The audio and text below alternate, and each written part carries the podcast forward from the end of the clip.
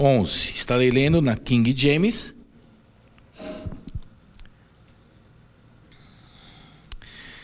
Primeira Coríntios, capítulo 15, versículo 1 a 11. Nós temos falado já, né, sobre alguns dias, sobre missões, sobre a missão de cada crente. A pastora no domingo falou, e ficou muito assim na minha, na minha mente, a questão né, é, de Arão, que tinha ali uma mitra, um chapéu com uma placa que dizia assim: santidade ao Senhor. E é exatamente isso que o Senhor espera de mim e de você, que nós sejamos santos, porque Ele é santo. Que nós consagremos a nossa vida, o nosso dia, todo o nosso ser a Ele e depositemos a nossa vida inteiramente nas mãos dEle, porque Ele é aquele que sabe todas as coisas, que vê todas as coisas, que está no controle, está no comando de todas as coisas. Então nós precisamos apenas confiar nele e descansar nele. E nesta noite, eu quero continuar pensando sobre isso. Pensando um pouco naquilo que os discípulos do primeiro século estavam vivendo.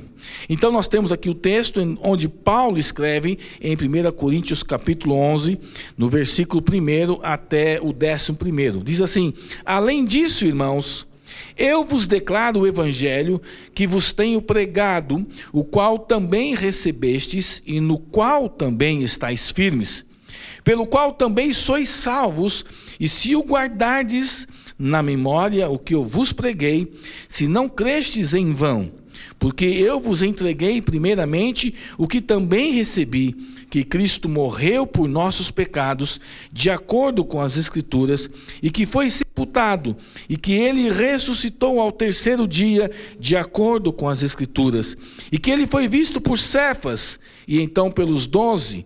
Após isto, ele foi visto por cerca de quinhentos irmãos de uma vez, dos quais grande parte permanece até agora, mas alguns já dormem. Após isto, ele foi visto por Tiago, então por todos os apóstolos, e por último de todos, ele também foi visto por mim, como alguém nascido fora do tempo devido porque eu sou o menor dos apóstolos, que não sou digno para ser chamado apóstolo, porque eu persegui a igreja de Deus, mas pela graça de Deus, sou o que sou, e a sua graça que foi concedida a mim não foi em vão, mas eu trabalhei muito mais do que todos eles, todavia, não eu, mas a graça de Deus que está comigo. Portanto, quer seja eu, ou eles, assim nós pregamos e assim tendes crido. Amém? Que palavra gostosa. É interessante quando nós lemos aqui 1 Coríntios capítulo 15, que Paulo faz aqui um breve resumo daquilo que ele viveu, daquilo que ele teve como experiência. Jesus havia acabado de morrer, quero lembrar isso, que você tente fazer essa imagem na sua mente. Jesus tinha acabado de morrer, o seu ministério terrestre então tinha acabado. Ele tinha sido crucificado. Tanta vergonha, vexame e dor Jesus passou com o objetivo de levar os meus pecados sobre ele e lavar os meus pecados não somente os meus, mas os seus e de toda a humanidade de todos os séculos. Mas amados, Jesus morreu, foi crucificado, foi sepultado, mas ele não ficou ali no sepulcro. E Paulo diz isso: Jesus ressuscitou. Jesus é o único líder da, do, do, do mais conhecido do mundo religioso que ressuscitou. Buda morreu e os restos estão ali no cemitério. Todos os outros líderes morreram e permanecem ali os seus restos mortais. Mas Jesus não, ele ressuscitou ao terceiro dia. E ele vai dizendo aqui que esse Jesus que ressuscitou, ele apareceu várias vezes entre os seus discípulos. Uma vez ele apareceu para mais de 500 pessoas ao mesmo tempo. Finalmente, antes de ele subir aos céus, Jesus então instrui os seus discípulos a não saírem de Jerusalém. Diz: Olha, permaneçam em Jerusalém, até que vocês recebam a promessa do Pai. E que promessa é essa? Atos capítulo 1, versículo 8 diz assim: recebereis. Vocês receberão poder ao descer sobre vós o Espírito Santo e ser-me-eis testemunhas em Jerusalém, Judeia, Samaria e até os confins da terra. Era essa promessa do Pai que Jesus estava se referindo aos seus discípulos e certa vez diante de 500 ele dizia isso: permaneçam em Jerusalém até que esta promessa se cumpra na vida de vocês. E essa promessa era o batismo no Espírito Santo. Essa promessa era o batismo no poder de Deus. Quando nós olhamos para Lucas, queria que você abrisse ali Lucas capítulo 24. Olha que que informação bacana que nós temos aqui em Lucas 24, versículo 49. E eis que eu envio sobre vós a promessa de meu Pai, mas ficai na cidade de Jerusalém, até que do alto sejais revestidos de poder. Não saiam de Jerusalém. Eu sei que dias difíceis vocês viverão. Eu sei que vocês terão dúvidas. Muitos vão pensar em voltar atrás a fazer as coisas que faziam antigamente, mas Jesus está dizendo: olha, não saiam de Jerusalém, não tirem o foco daquilo que eu estou dizendo para vocês. Em breve, vocês verão a promessa se cumprindo na vida de cada um. E então, Lucas capítulo 24, versículo 49, fala sobre esse batismo. E a palavra grega para batismo nesse versículo, no versículo 49, indica que eles seriam completamente imersos, completamente saturados naquele poder. Depois que Jesus deu a ordem aos seus discípulos, aos seus seguidores, para que esperassem esse evento, ele se juntou ao Pai, mas ele disse: Olha, vocês serão saturados pelo Espírito Santo, vocês serão batizados no Espírito Santo. E é interessante, amados, que eu procurei aqui trazer alguma coisa para você ter ideia do que é isso. A ideia que Jesus está colocando aqui em Lucas, né, no versículo, no capítulo 24, versículo 49. Esta, este copo aqui representa a minha vida e a sua vida. Antes de nós conhecermos Jesus, é bem provável que a minha vida, a sua vida fosse assim, sem significado, vazio, não tem nada, nada dentro. Algumas pessoas né, possuem sim algumas coisas dentro de si, porque procuram preencher o espaço vazio com um monte de coisa. Mas Jesus está dizendo: olha, permaneça em Jerusalém, porque vocês serão saturados, vocês ficarão cheios do Espírito Santo. E a ideia, então, amados, que Jesus está falando é exatamente fazer isso comigo e com você, é nos colocar e permitir, olha só, que o Espírito Santo entre completamente em minha vida em sua vida. É exatamente isso que ele está dizendo. Você vai receber algo que é tremendo, algo que você jamais experimentou. E ele disse para os discípulos: então, não desanimem, Dias difíceis vocês estão vivendo, mas permaneçam em Jerusalém, até que do alto se cumpra a promessa. Deixa eu tentar tirar aqui agora né, o copo.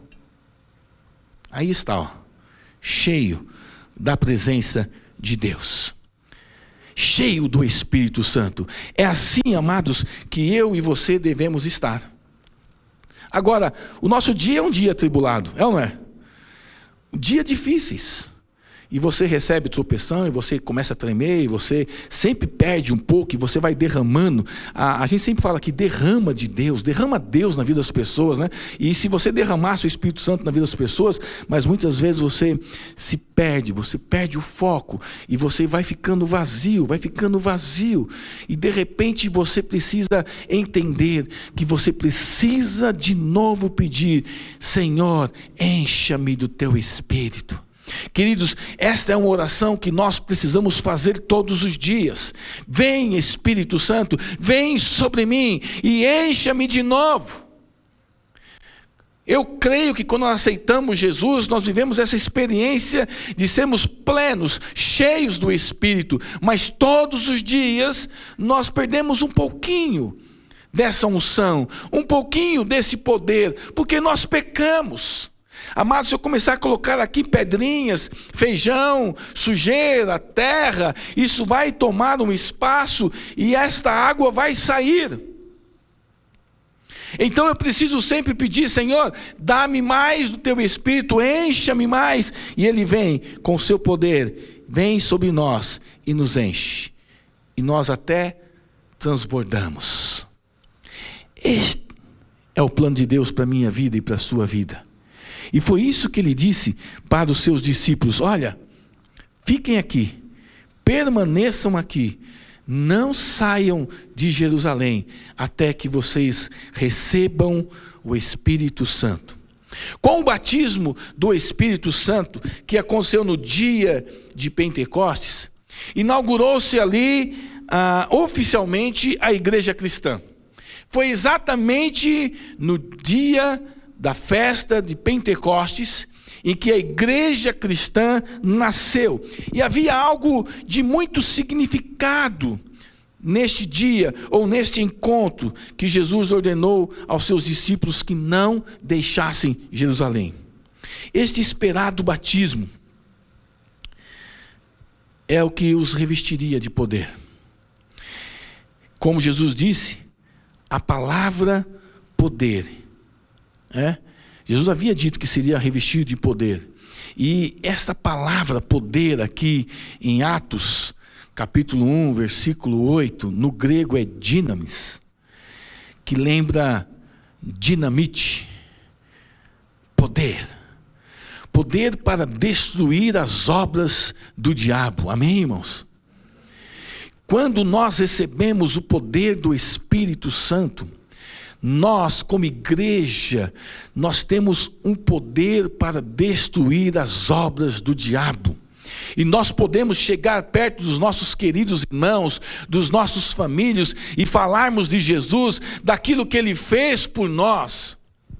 Jesus transformou a minha vida, Jesus transformou a sua vida. E talvez você diga assim: olha, é impossível que Jesus faça isso por Fulano, por Ciclano. Ele está tão envolvido no pecado, tão apaixonado pelo pecado.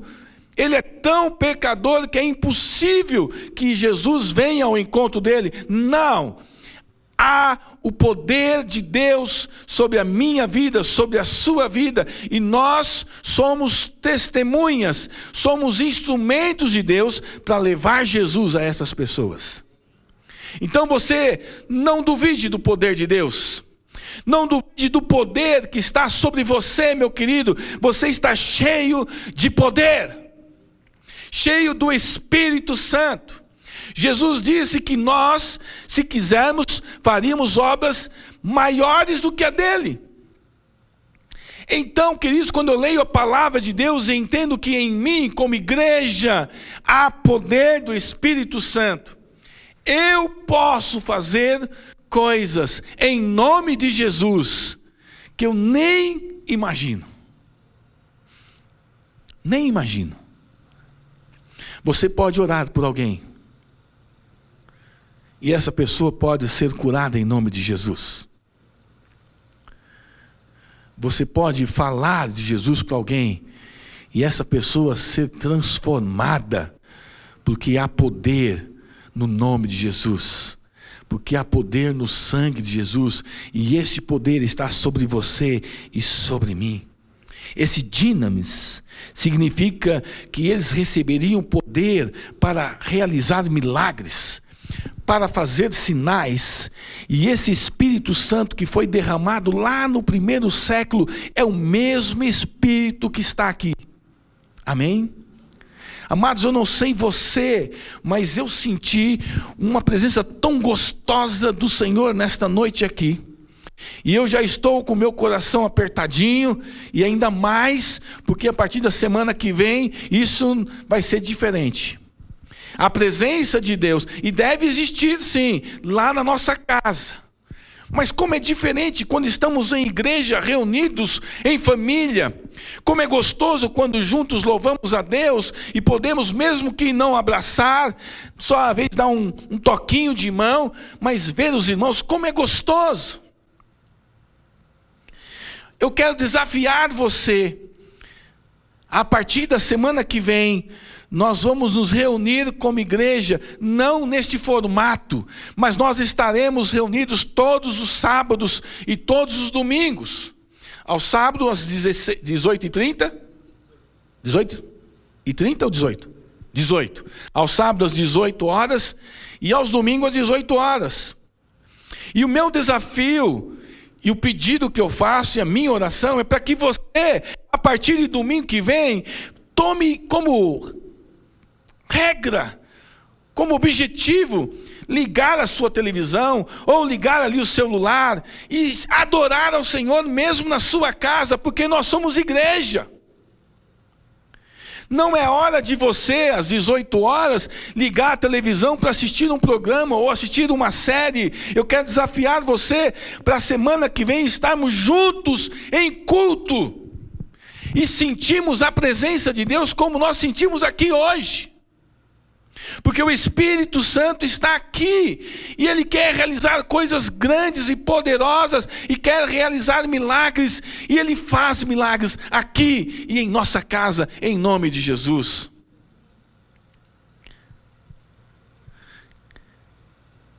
Que descrição dinâmica nós temos aqui do poder que Jesus estava derramando sobre a sua igreja. O poder é esse mover de Deus, né, que viriam atra através de uma saturação completa do Espírito Santo. A festa de Pentecostes, eu creio que era uma das, era com certeza uma das três grandes festas da, da nação de, de Israel, e era uma festa em que eles celebravam ah, os primeiros frutos da colheita. Então era uma festa especial.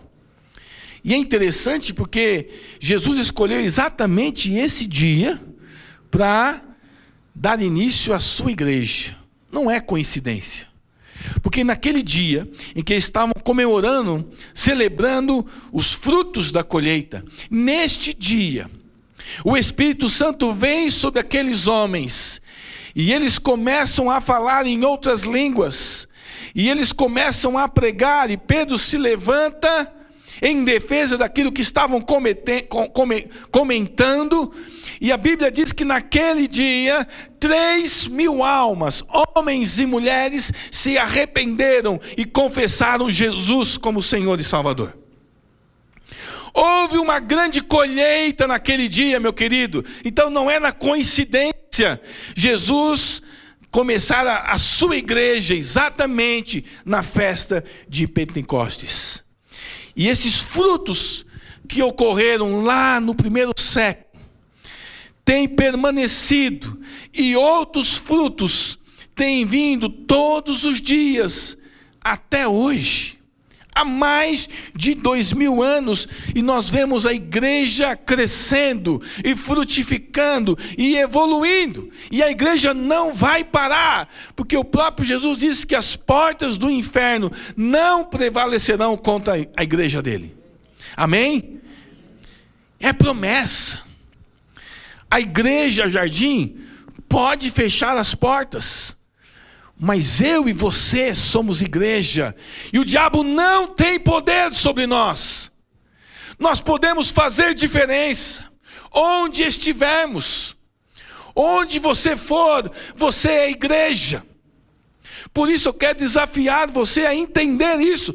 Vivemos dias difíceis, mas você é igreja e o diabo não tem poder sobre você. Você está cheio de poder, dinamis. É uma dinamite capaz de explodir qualquer obstáculo, qualquer problema, qualquer dificuldade. Então, essa pandemia, em nome de Jesus, não é nada perto do poder que está sobre você, meu irmão. Não precisamos temer, precisamos sim confiar. Dias difíceis estamos vivendo, mas o Senhor é conosco. E quando eu leio Atos, é? Atos capítulo 2. Abra aí um pouquinho só. Atos 2. Versículo 1 até o versículo 4. Olha que diz. E tendo chegado o dia de Pentecostes, eles estavam todos concordemente em um só lugar. Eles ouviram Jesus dizer: Olha, não saiam daí. E eles estavam todos num só lugar, e de repente veio um som do céu, como de uma rajada de vento impetuoso, e encheu toda a casa onde eles estavam assentados. E lhes apareceram línguas como de fogo, que se repartiram e pousaram sobre cada um deles, e todos foram cheios do quê? Do Espírito Santo e começaram a falar em outras línguas, conforme o Espírito Santo lhes concedia falar. Amados, houve uma grande revolução, um redemoinho, um poder dinâmico. Não era uma rotina tranquila, era algo que nunca havia acontecido antes. O texto diz que veio um barulho forte um vento muito forte, um vento barulhento. E depois diz o texto que veio línguas como que de fogo. Queridos, olha que demonstração do poder de Deus para aqueles crentes que ali estavam reunidos. E há tanto significado por trás desse simbolismo. Vemos que apareceu fogo dividido em línguas, que caiu sobre cada um deles. O fato de o fogo ter vindo em forma de línguas, amados, línguas, expressão, comunicação, o poder da palavra viva tem o potencial de começar um fogo. O poder da palavra viva tem o poder, o potencial de começar um fogo. Hebreus capítulo 4, versículo 12 diz que a palavra de Deus é viva e poderosa. Palavra de Deus é viva e poderosa. A palavra grega usada aqui para poderosa é energes. Isso se refere, refere a uma liberação de energia poderosa. Em Atos capítulo 2, versículo 6, diz que quando isso amplamente foi divulgado, agitou-se uma multidão e estavam confusos, porque cada homem os ouvia falar na sua própria língua. Cada homem ouvia falar na sua própria língua. Este foi o primeiro culto da igreja recém-formada de Jesus, que recebeu uma tarefa de mudar a história do mundo a partir daquele momento mudar o sistema do mundo. O cristianismo é um estilo de vida, não é uma religião. Os irmãos estão entendendo? É um estilo de vida. E eu quero desafiar você a entender e a colocar isso em prática na sua vida. Isso não é religião. Eu amo servir a Jesus. Eu amo a igreja do Senhor Jesus, mas eu não tenho a preocupação de placa, porque não é placa que salva. Não é igreja A, igreja B ou C que importa, é Jesus. É a presença do Espírito Santo na sua igreja. É isso que faz a diferença. Os homens continuam se, se unindo com o objetivo de destruir de acabar. Amados, nós vemos dias complicados no Brasil, né? Tivemos a notícia que agora há pouco aí, né, o ministro da Saúde saiu. Não é isso? E agora, hein? Se estava complicado, um pouquinho mais complicado.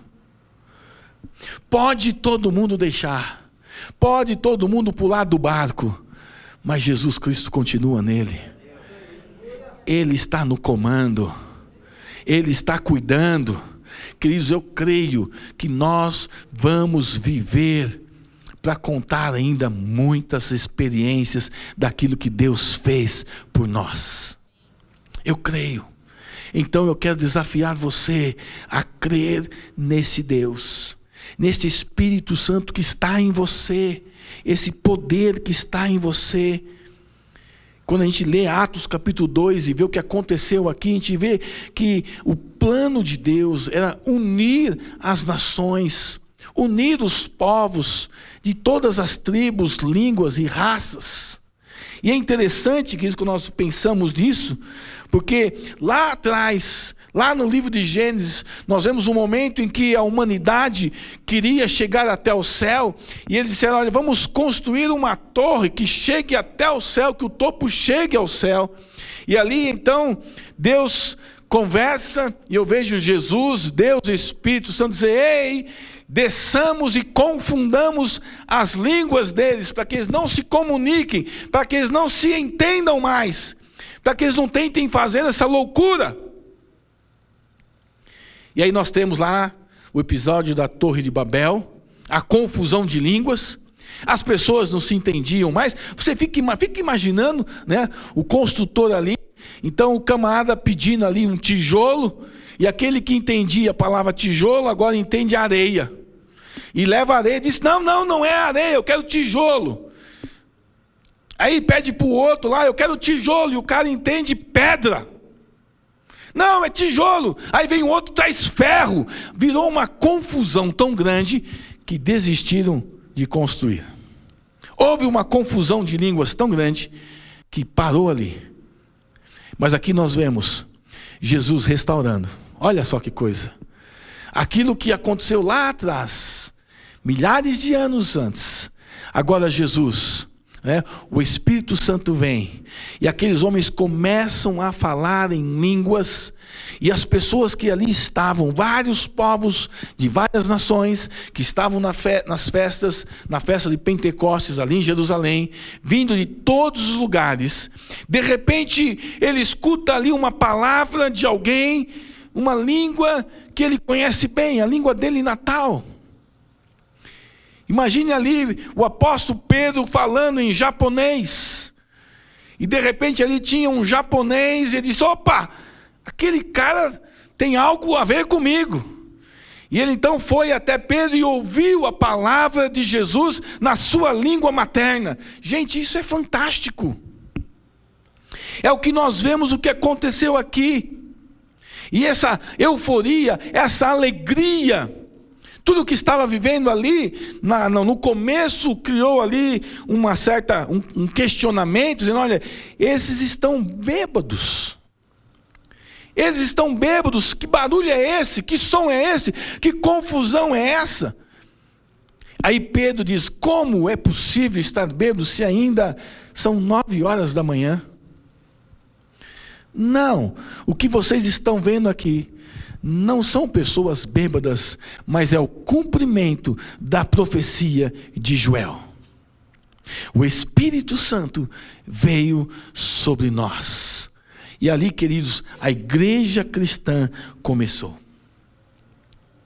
Por isso, queridos, eu quero desafiar você a ler o livro de Atos, a estudar o livro de Atos, a colocar em prática tudo quanto está na palavra de Deus. Quando aqueles homens estão bêbados, é, o que, que a Bíblia fala sobre isso? O que é que a Bíblia fala sobre a bebida? Paulo escreve lá em Efésios capítulo 5, versículo 18: Enchei-vos do Espírito Santo. Quando você está cheio do Espírito Santo, não há confusão, não há discórdia, não há dissensão. Ele fala: olha, encham-se do espírito ao invés de se encherem de vinho. Amados, a Bíblia não fala, não coloca com clareza sobre bebida alcoólica.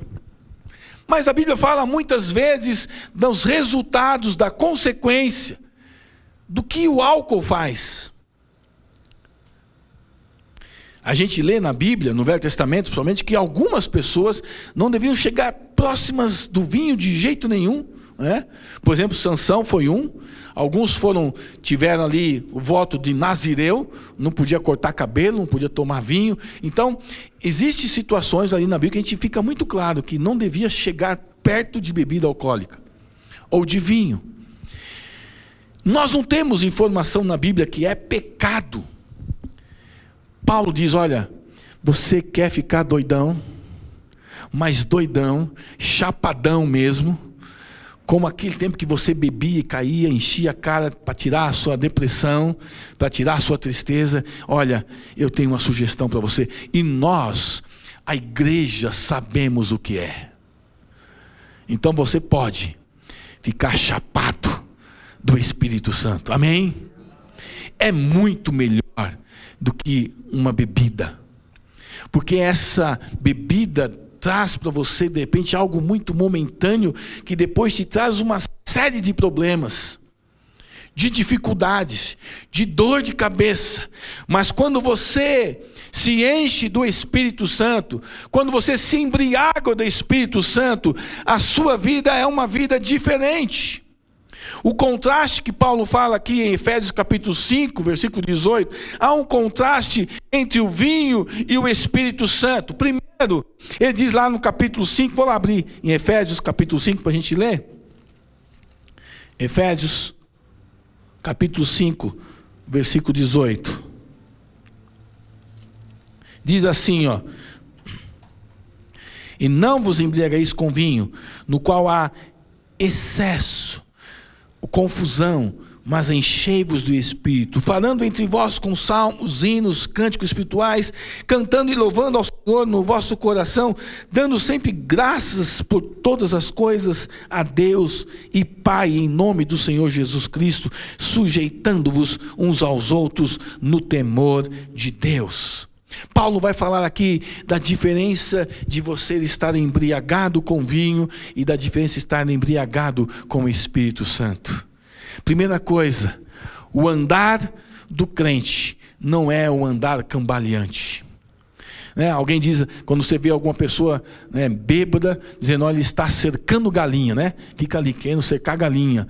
Você que é cheio do Espírito, não tem esse andar cambaleante, você está fixo olhando para Jesus. Os dias não são perdidos.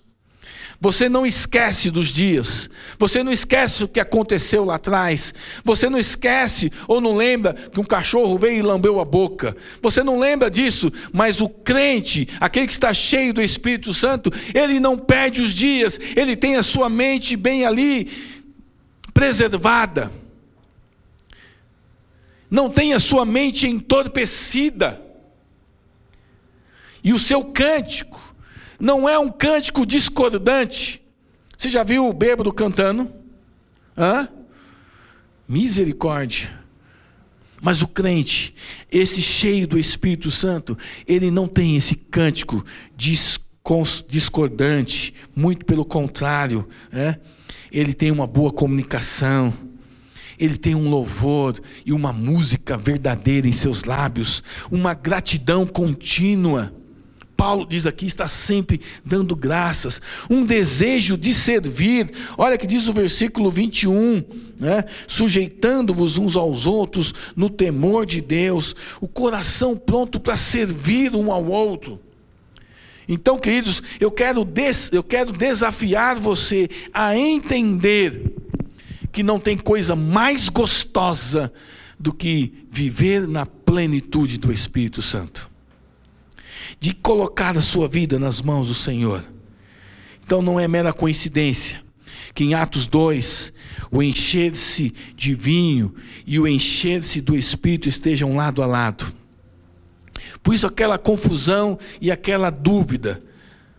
Mas o cristão que tem o seu coração cheio da presença de Deus, ele tem uma atitude diferente, um comportamento diferente. Eu quero trazer uma aplicação prática para a minha vida e para a sua vida nesta noite. Nós, como cristãos, precisamos deixar a nossa vida aberta para ser constante e repetidamente cheia do Espírito Santo.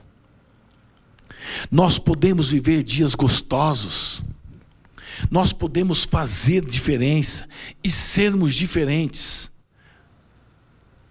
Eu quero desafiar você a viver isso a partir de hoje, a fazer algumas experiências nesta semana. Amados, nós temos gastado e perdido tempo com tantas coisas. E agora, nesse momento em que nós vamos ter que fechar, comércios fechando, talvez alguns vão ficar mais tempo em casa. Eu quero desafiar você a investir o seu tempo naquilo que de verdade é importante a investir o seu tempo no estudo da palavra de Deus, na oração, de mergulhar na palavra de Deus e gastar tempo lendo, estudando, fazendo parte de um pequeno grupo.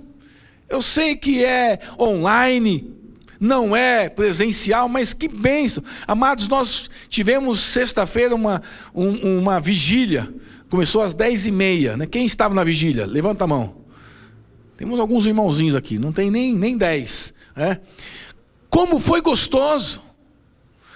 Passamos três horas ali, é? orando, cantando, estudando a palavra. Foi algo tão gostoso. Sentimos a presença do Espírito Santo, sentimos a ação de Deus. Eu senti lá na minha sala isso. Não sei se vocês sentiram, vocês que participaram, mas eu tive informação de alguns pessoas dizendo: puxa, como foi gostoso, como foi bom, como foi bênção. Então, queridos, vamos colocar em nossa mente, continuamos sendo igreja. O Espírito Santo continua em nós, ele está agindo em nós e por meio de nós, e nós podemos viver dias muito gostosos na presença dele. Por isso eu quero desafiar você a deixar a sua vida aberta. Permitir que ele trabalhe constantemente. E que ele repita a operação dele todos os dias.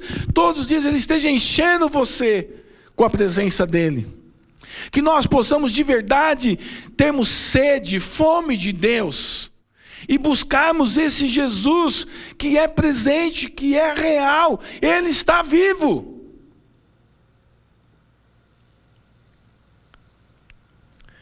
Hoje, nós queremos ter um momento especial de oração pela nossa nação. Eu sei, queridos, eu sei que tem muita gente desanimada, muita gente desorientada, muita gente que não sabe para onde ir, o que fazer.